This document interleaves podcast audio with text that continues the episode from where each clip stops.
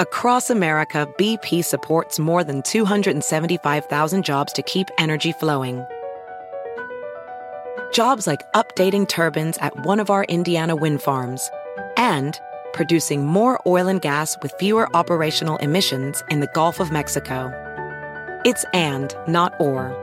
See what doing both means for energy nationwide at bp.com slash investing in America. Hacer dinero de manera difícil, como degustador de salsas picantes, o cortacocos, o ahorrar dinero de manera fácil con Xfinity Mobile. Entérate cómo clientes actuales pueden obtener una línea de Unlimited intro gratis por un año al comprar una línea de Unlimited. Ve a es.xfinitymobile.com. Oferta de línea Unlimited gratis termina el 21 de marzo. Aplican restricciones. Xfinity Mobile requiere Xfinity Internet. Velocidades reducidas tras 20 GB de uso por línea. El límite de datos puede variar. Hola, bienvenidos al podcast de NTN 24. Estas son cinco cosas que pasaron hoy.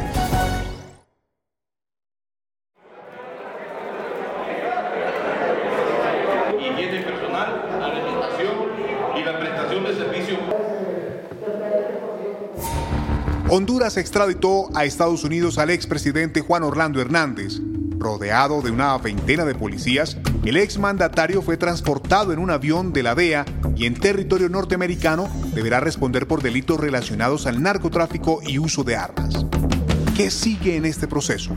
Eso lo responde Mike Vigil, ex jefe de operaciones internacionales de la DEA. Bueno, en, el momento que se ha entregado Juan, Juan Orlando a Hernández, entonces le van a leer los derechos que puede permanecer callado, que cualquier cosa uh, que dice no, puede ser usada contra de él. Y entonces lo van a trasladar a Nueva York, donde están los cargos formales, y lo van a colocar en la prisión metropolitana que queda cerca de la Corte Federal. Y el siguiente día yo creo que lo presentan con un magistrado federal que le va a leer los cargos contra de él. Entonces él se tiene que declarar inocente o culpable. En este caso yo creo que él va a decir que es inocente y luego el juez va a dictar la fecha para tener el juicio sobre de Juan Orlando Hernández. Entonces es un proceso que es algo rápido aquí en los Estados Unidos y hay una ley de juicio rápido donde nosotros tenemos que tener el juicio en menos de 70 días. Uh, obviamente hay excepciones en caso que los fiscales o los defensores tienen, necesitan más tiempo para revisar toda la, la evidencia. También el fantasma de la extradición rodea a Julian Assange. La decisión de extraditar a Estados Unidos al fundador de Wikileaks ha quedado sujeta ahora a la aprobación de la ministra de Interior del Reino Unido. ¿Se han agotado los recursos de su defensa? Lo cuenta Aitor Martínez, abogado del equipo defensor de Julian Assange.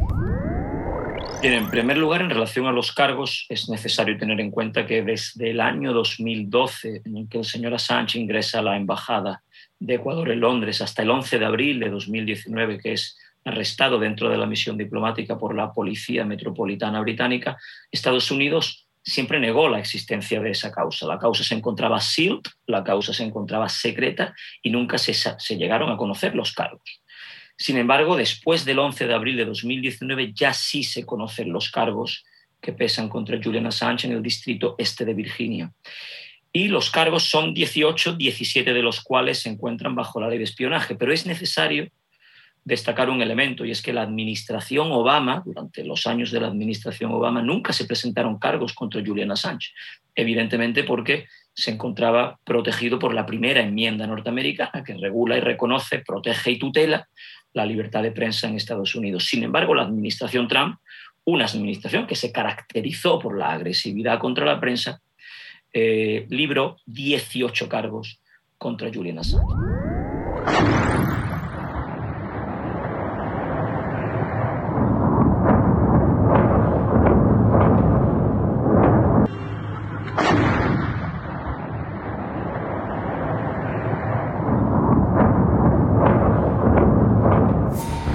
Así siguen detonando bombas y misiles en Mariupol. El presidente ruso Vladimir Putin declaró la victoria en la batalla por esta ciudad, a pesar de que ordenó a sus tropas no arriesgarse a más pérdidas tomando por asalto una enorme planta siderúrgica que representa el último bastión ucraniano. Al tiempo, Estados Unidos anunció un nuevo paquete de ayudas para Ucrania. ¿Qué escenario próximo deja la guerra? Esto nos cuenta Bricio Segovia, corresponsal para la Casa Blanca y que cubrió Rusia y Ucrania durante años.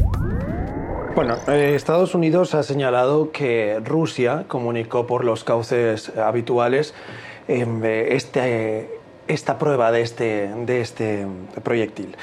Dicho esto, em, la preocupación seguramente está ahí patente. De momento, el Pentágono dice que no supone una amenaza, que no lo ven más que como un ensayo. Eh, sin embargo, eh, bueno, todo este ensayo que se da, por cierto, dentro del programa Nuevo START, que es un acuerdo que tienen de reducción de capacidad nuclear eh, Estados Unidos y Rusia.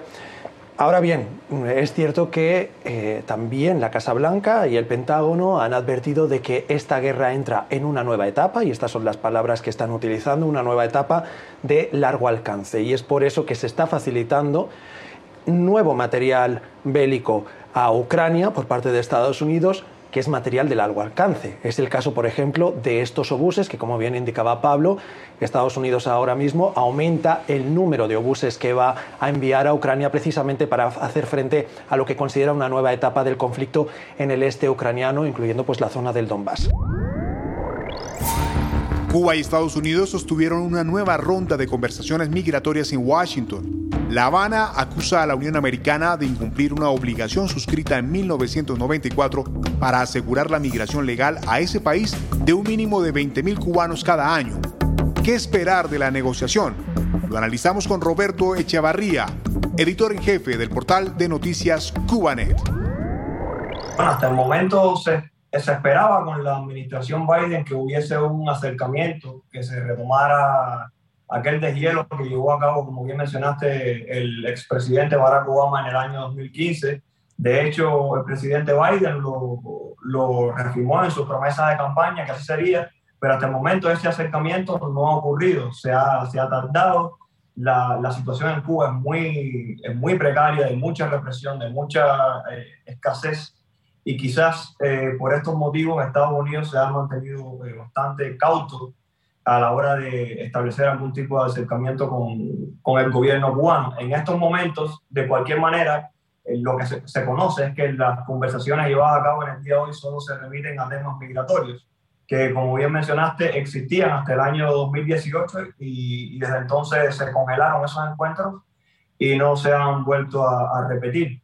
Eh, la circunstancia actual es muy complicada eh, con respecto al tremendo éxodo, la cantidad de cubanos que están abandonando el país eh, por miles. La cifra ya en abril alcanzó los 80 mil, desde octubre, los 80 mil cubanos que han abandonado la, la, isla y han llegado a la frontera estadounidense, lo cual eh, demuestra que la, la, crisis es tremenda, una crisis probablemente provocada por el propio gobierno cubano también para, para poder llegar a sentarse en, la mesa con el gobierno estadounidense.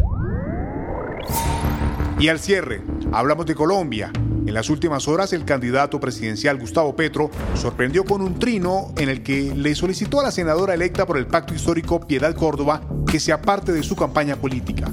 Según lo que escribió el aspirante presidencial de izquierda, la separación de Piedad Córdoba de la campaña será hasta que ella pueda resolver las indicaciones jurídicas en su contra.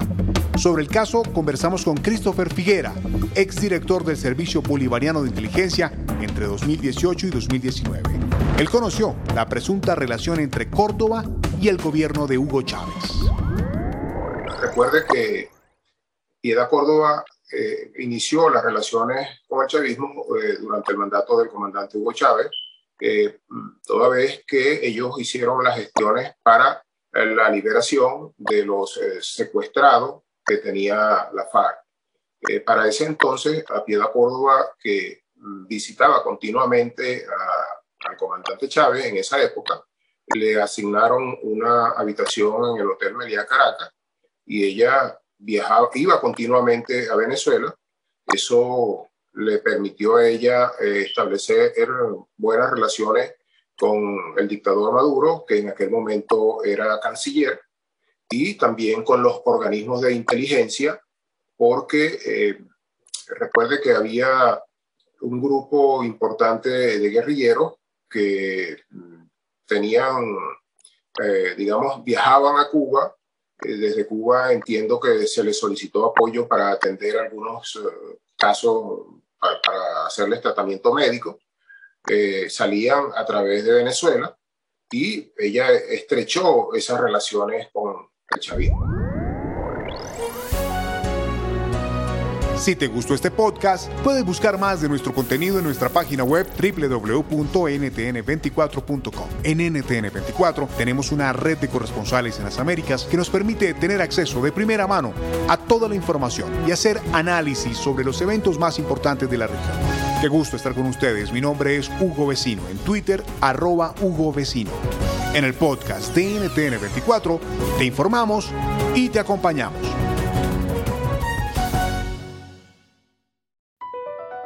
BP added more than $70 billion to the U.S. economy in 2022. Investments like acquiring America's largest biogas producer, Archaea Energy, and starting up new infrastructure in the Gulf of Mexico. It's and, not or. See what doing both means for energy nationwide at bp.com slash investing in America.